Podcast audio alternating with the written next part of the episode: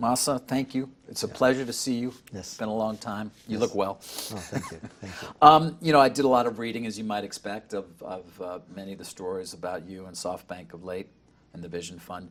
Somebody was quoted as saying, There is no one on the planet in a better position to influence the next wave of technology than you. Not Bezos, oh. not Musk, but you, in part because of the risk you're willing to take, the money you have at your disposal, and a lot of other things. Do you agree with that? No, no, I'm just a still small startup. Come on.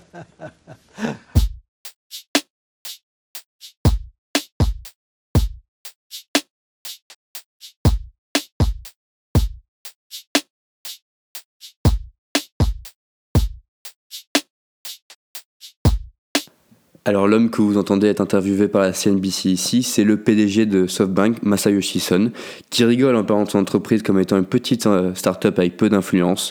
Sauf qu'on va voir ici, et on va vite se rendre compte, que ce n'est pas une petite start-up sans influence, mais que ses activités ont de lourdes conséquences sur notre monde.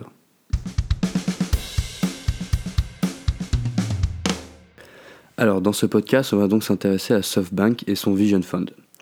Et on va se poser la question qui est centrale ici, c'est le Vision Fund de SoftBank est-il un frein à l'innovation de manière globale?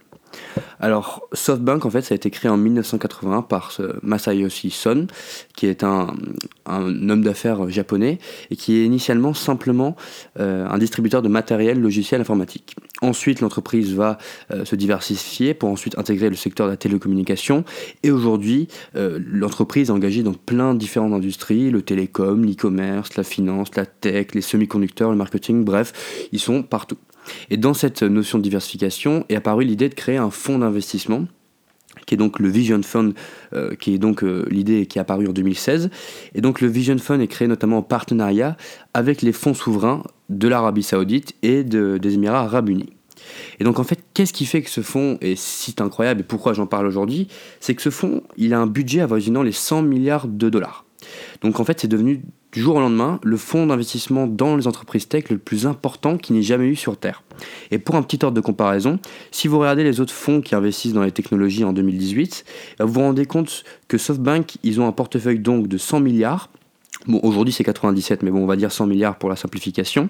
Et le, concurrent le plus proche avec le plus d'argent à investir, euh, c'est Apollo Fund Investments, donc c'est un, fonds d'investissement américain qui a à peu près 22 milliards. Donc vous voyez, en fait, le SoftBank euh, Vision Fund a 5 fois plus de fonds disponibles pour investir dans la tech que tout autre fonds qu'on peut retrouver en Europe, aux États-Unis, en Asie ou n'importe où dans le monde. Donc déjà à ce niveau-là, c'est quand même incroyable. Le Jeune Fund en plus, il est présent partout dans le monde. 46% euh, des activités aux États-Unis, 40% euh, des activités en Asie. Il y a un peu d'activités en Europe aussi.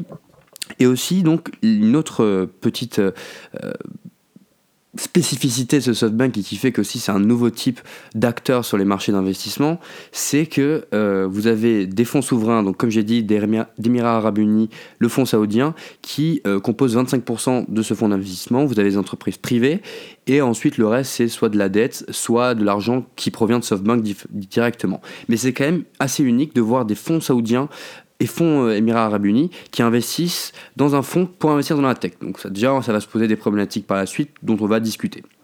Donc juste pour commencer aussi, petite définition d'un fonds d'investissement. Fonds d'investissement, c'est une société publique ou privée qui investit du capital dans des projets d'entreprise euh, qui correspondent à ses spécialités. Donc ces fonds d'investissement sont souvent spécialisés dans un secteur et les capitaux peuvent être versés au démarrage de vie d'un projet dans une entreprise qui vient de naître. Et donc là, on appelle ça du capital risque. Donc là, c'était un peu de notion finance importante, mais on va essayer d'élargir ce sujet qui pourrait être perçu comme quelque chose centralisé sur de la finance pure et dure, mais en fait pas du tout. Avoir un fonds d'investissement comme ça qui apparaît du jour au lendemain, ça a de grandes implications sur l'innovation et sur notre économie de manière générale, et du coup sur chacun de nous. Et donc je propose qu'on discute un peu de ça euh, dans les deux prochaines parties.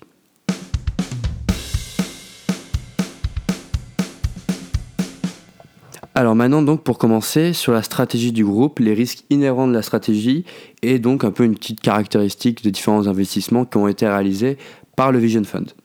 Alors que lorsque Sun en 2016 a l'idée de créer ce fonds d'investissement euh, gigantesque dédié à la technologie, il n'a pas mis longtemps finalement à récolter les fonds nécessaires. Il a mis seulement un an pour récolter 97 milliards de dollars.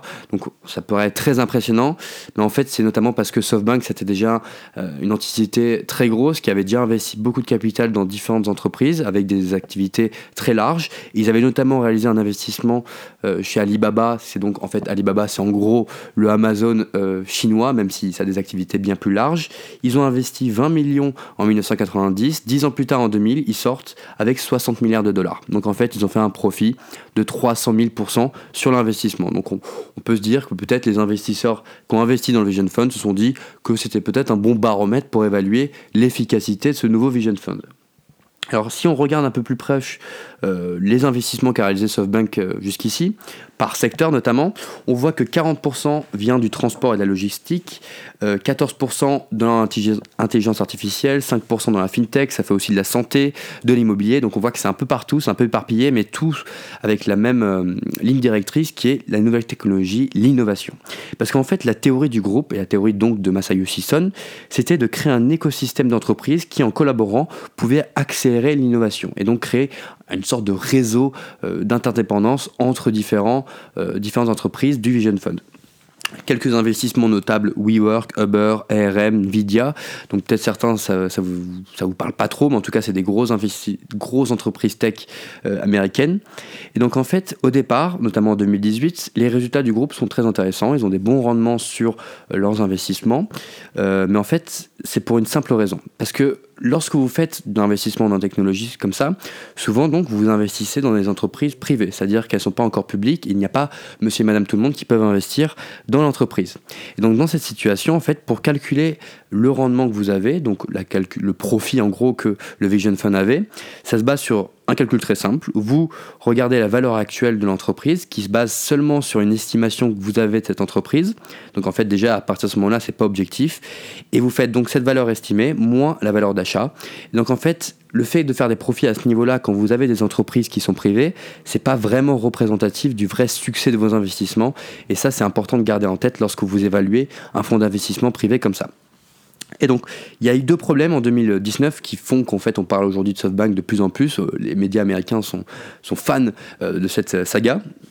Et donc il y a eu deux problèmes. Premièrement, le lancement public de Uber, qui était l'un des plus gros investissements du Vision Fund, qui ne va pas du tout, qui se passe pas du tout très, pas du tout bien.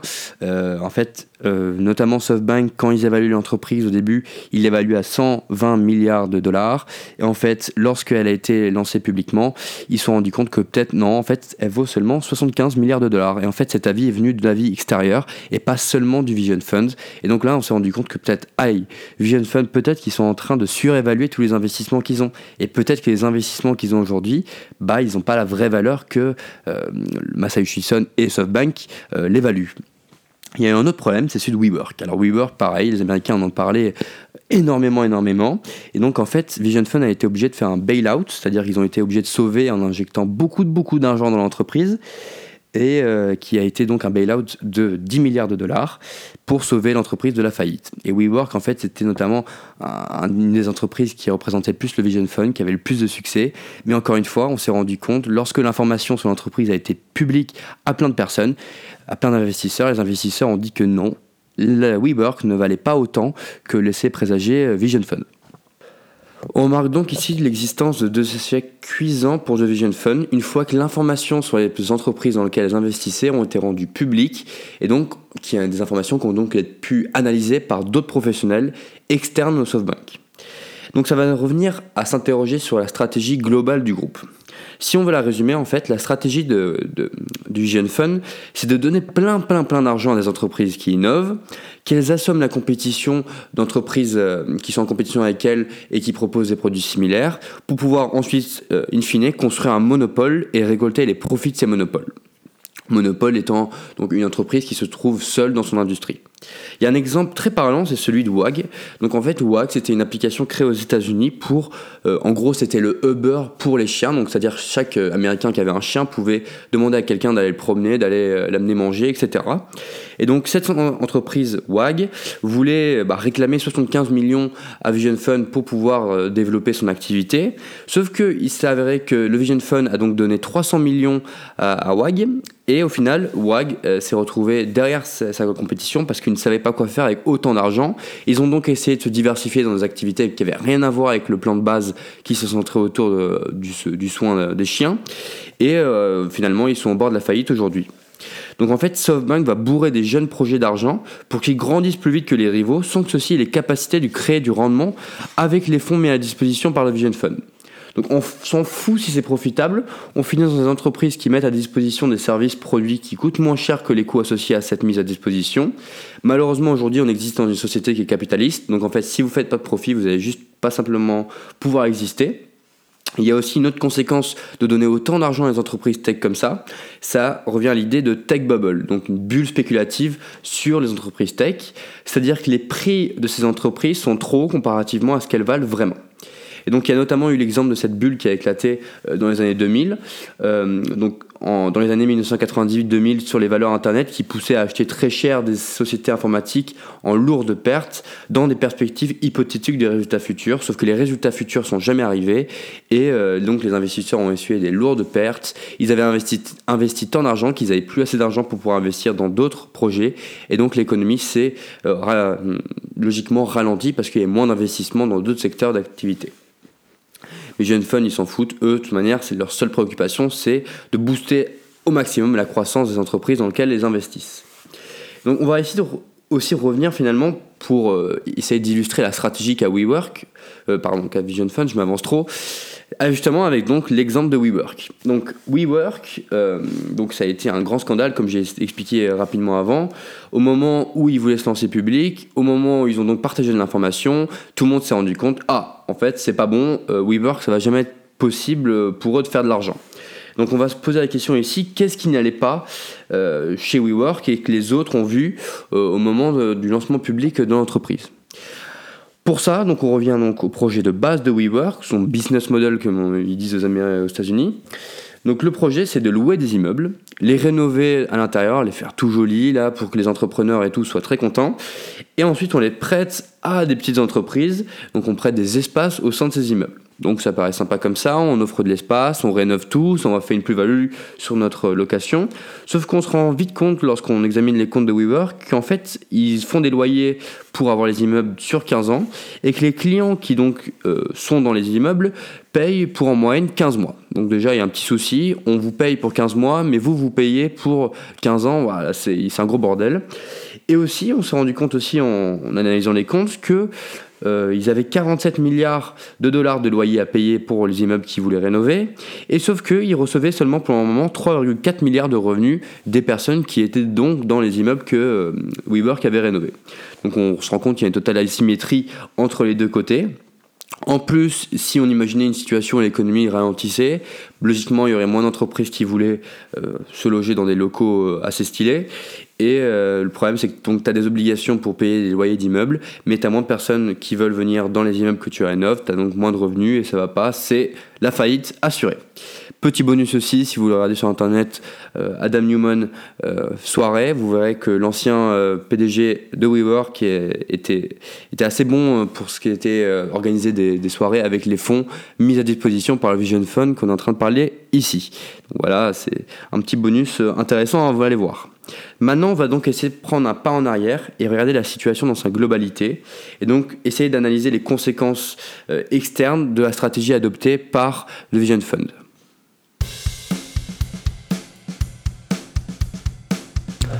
Lorsqu'on analyse le problème de SoftBank et donc ses difficultés actuelles euh, qu'on pourrait assimiler à des difficultés qui sont seulement internes, le point important ici c'est donc de prendre un pas en arrière et d'essayer de regarder quelles sont les conséquences des actes d'un agent, ici donc SoftBank et le Vision Fund, sur le fonctionnement de notre économie de manière globale.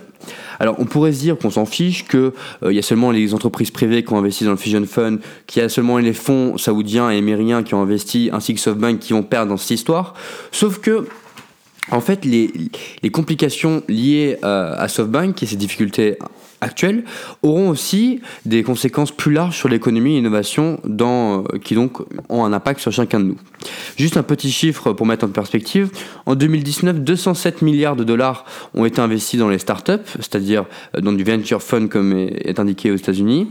C'est-à-dire c'est deux fois plus qu'en 2000 lorsqu'il y a eu l'éclatement de la bulle spéculative. Donc tout ça, comme je l'ai répété dans ce, podcast, crée une surévaluation et crée donc une distorsion des priorités des PDG de ces entreprises euh, innovantes euh, dans le monde. Alors, l'opinion que j'ai ici, c'est pas qu'il faut pas donner d'argent aux entreprises tech. Au contraire, il faut soutenir l'esprit entrepreneurial et innovation euh, au niveau mondial. Cependant, la manière d'opérer SoftBank avec son Vision Fund ne favorise pas vraiment l'innovation. Et donc ça, c'est mon, idée de départ en, en- en enregistrant ce podcast. Et pour ça, il faut revenir donc à la philosophie de départ euh, du Vision Fund que donc j'ai expliqué juste avant, qui est donc donner beaucoup d'argent. Donc ça, c'est cool. On donne beaucoup d'argent pour les entreprises tech qui innovent. Le but ensuite, c'est donc avec cet argent que les entreprises dans lesquelles on a investi détruisent la compétition. Donc en fait, ça, ça revient à tuer d'autres tentatives d'innovation. Euh, donc imaginons, il y avait deux entreprises euh, qui proposaient un, service euh, identique, sauf qu'il y avait une des deux qui avait peut-être une idée brillante, sauf que l'autre a reçu plein, plein, plein d'argent et va donc pouvoir fixer des prix bien plus bas sur les services initiaux qu'ils avaient. Et ça va détruire l'autre entreprise qui avait des idées peut-être plus brillantes pour euh, innover plus tard. Donc là, c'est pas super sympa. Et donc, in fine, comme on avait dit, le but c'était de créer un monopole. Et donc ça, c'est vraiment pas cool si on parle en tant que consommateur parce que on va juste payer plus cher euh, pour les services rendus par ces entreprises. Parce que par exemple, pour la livraison euh, de nourriture, on paye pas super cher aujourd'hui parce que il y a la compétition, il y a Just Eat, il y a Uber il y a Deliveroo, il y a peut-être autre. Et voilà, c'est juste parce qu'il y a une compétition. Et s'il y avait juste Uber bah, on payerait plus cher pour le service. Donc alors, trop d'argent, c'est finalement pas si bien si on se rend compte un peu finalement qu'est-ce pourquoi utiliser l'argent? Donc on avait exactement donc l'exemple de WAG, l'entreprise pour promener les chiens juste avant, mais donc il y a aussi l'exemple de WeWork parce que WeWork on peut pas le détacher euh, de la problématique autour de SoftBank, qui lorsqu'ils ont reçu tous les fonds par Division Fund, ont commencé à créer des écoles, ils ont commencé à créer des piscines à vagues, donc c'est super sympa hein, tout ça, mais ça n'a aucune vraie cohérence avec euh, l'idée de départ qui était donc de louer les immeubles, de les retaper pour pouvoir ensuite les prêter à des entreprises. Et donc, ça crée une confusion dans le projet global de l'entreprise. Le business model, donc la stratégie, nous sont bah, elle n'est pas aussi bonne, quoi, c'est tout. Et donc, c'est simplement mauvais pour l'innovation d'avoir une stratégie qui n'est pas aussi précise et concrète. Aussi, il y a des conséquences pour les contractants des entreprises tech. Donc là, quand je parle de contractants, je parle euh, des conducteurs euh, Uber, je parle des livreurs Deliveroo, et vous avez compris l'idée. Donc l'un des enjeux majeurs pour les firmes euh, qui se lancent dans des services comme ceci sur Internet, c'est d'attirer des possibles travailleurs, des contractants. D'attirer donc des gens qui vont pouvoir euh, être les, donc, les fournisseurs du service que propose l'application en gros. Donc aujourd'hui, par contre, on est arrivé à une situation où les entreprises qui, avaient, ont besoin absolument de ces, ces travailleurs ont donc créé des incitations à venir travailler, donc ils ont offert des salaires, des bonus euh, assez sympas, qui ont donc attiré beaucoup de personnes à venir, sauf que ces bonus ont donc été financés en large partie par l'investissement qui a été réalisé par le Vision Fund. Donc en gros, pour vous illustrer avec un problème concret, une des entreprises dans laquelle avait investi Vision Fund, Ola, qui était une entreprise de livraison, avait 62% des revenus des conducteurs qui venaient des investissements réalisés par le Vision Fund et non pas des frais. Donc en gros, vous avez vous ne dégagez pas, dégagez pas assez d'argent de par les frais que vous, taxez pour chaque euh, service que vous réalisez pour payer vos employés. Donc à partir de ce moment-là, déjà, il y a un gros souci et on peut se dire qu'il y, a, voilà, il y a quelque chose qu'il faut euh, changer là-dedans. Et, donc ça a une de lourdes conséquences sur les contractants parce que au moment où donc Vision Fund, après avoir essayé ses investissements 2-3 ans après, va demander donc de réclamer euh, des rendements sur les investissements, donc des profits, ils vont donc demander aux entreprises dans lesquelles elles ont investi de couper les coûts. Et donc ça, ça passe notamment par couper les incitations qu'elles ont réalisées euh, pour attirer les travailleurs. Les travailleurs vont donc du jour au lendemain recevoir une moins grosse paye alors qu'ils ont été attirés au début et donc inciter à faire un investissement dans un véhicule homo homologué, donc par exemple un vélo euh, si vous êtes livrant de Deliveroo, et ben ils vont se retrouver en quelque sorte ligotés dans l'entreprise parce qu'ils ont réalisé leur investissement, sauf qu'ils ils reçoivent moins de frais, donc ils sont totalement piégés finalement dans la situation. Donc ça c'est pas vraiment vrai en France, mais si vous regardez dans des pays en Asie, euh, le prix euh, d'une voiture homologuée pour une, entreprise euh, qui fait de, du, la conduite, euh, style Uber, bah, c'est bien plus cher pour, ces, pour cette population, et donc c'est, ça a vraiment de lourdes conséquences là-bas. Et donc en gros, le modèle euh, ici, c'est de déléguer le risque et les coûts fixes aux sous-traitants. Donc là déjà, ça peut aussi, on peut se poser des questions sur ce modèle. De plus, donc avec le Vision Fund qui investit de larges sommes, euh, tout coûte plus cher. Donc au départ, on pourrait se dire que tiens, ils injectent plein d'argent euh, avec leur portefeuille de 100 milliards de dollars, c'est super cool. Sauf qu'en fait, finalement, le fait d'avoir donné autant d'argent, ça a créé une surévaluation. Donc comme j'ai répété à plusieurs reprises euh, dans ce podcast, les entreprises technologiques valent aujourd'hui plus cher qu'elles ne valaient il y a 5 ans. Et donc, il y a beaucoup d'investisseurs plus petits qui ont dû, donc dû se retirer du marché parce qu'ils n'avaient plus assez d'argent pour investir. Et ce qui a eu pour conséquence donc de centraliser euh, le financement pour ces entreprises. Et donc, elles doivent plaire aux standards euh, d'un petit nombre d'investisseurs. Et c'est tout, sinon elles ne recevront pas de fonds. Aussi, donc là c'est une question un peu plus éthique, euh, c'est celle d'avoir donc des Saoudiens et des Émiriens qui font l'inquisition de toutes les sociétés innovantes du monde, alors qu'il y a un an, bah, le, le, prince euh, d'Arabie Saoudite avait été reconnu coupable d'avoir assassiné un journaliste d'opposition.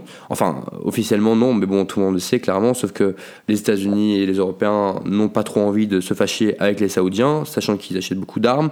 Bon, ce serait une problématique qu'on pourrait voir par la suite, mais bon, voilà. Donc moi, personnellement, euh, et je pense qu'il y a plein de personnes qui penseront comme moi, avoir euh, des fonds qui proviennent d'activités qui sont un peu en doute sur leur, nature, qui investir dans toutes les entreprises qui innovent qu'on utilise aujourd'hui, ça me pose un petit problème au niveau éthique, et peut-être que pour vous aussi, mais en tout cas c'est une problématique qu'il faut soulever.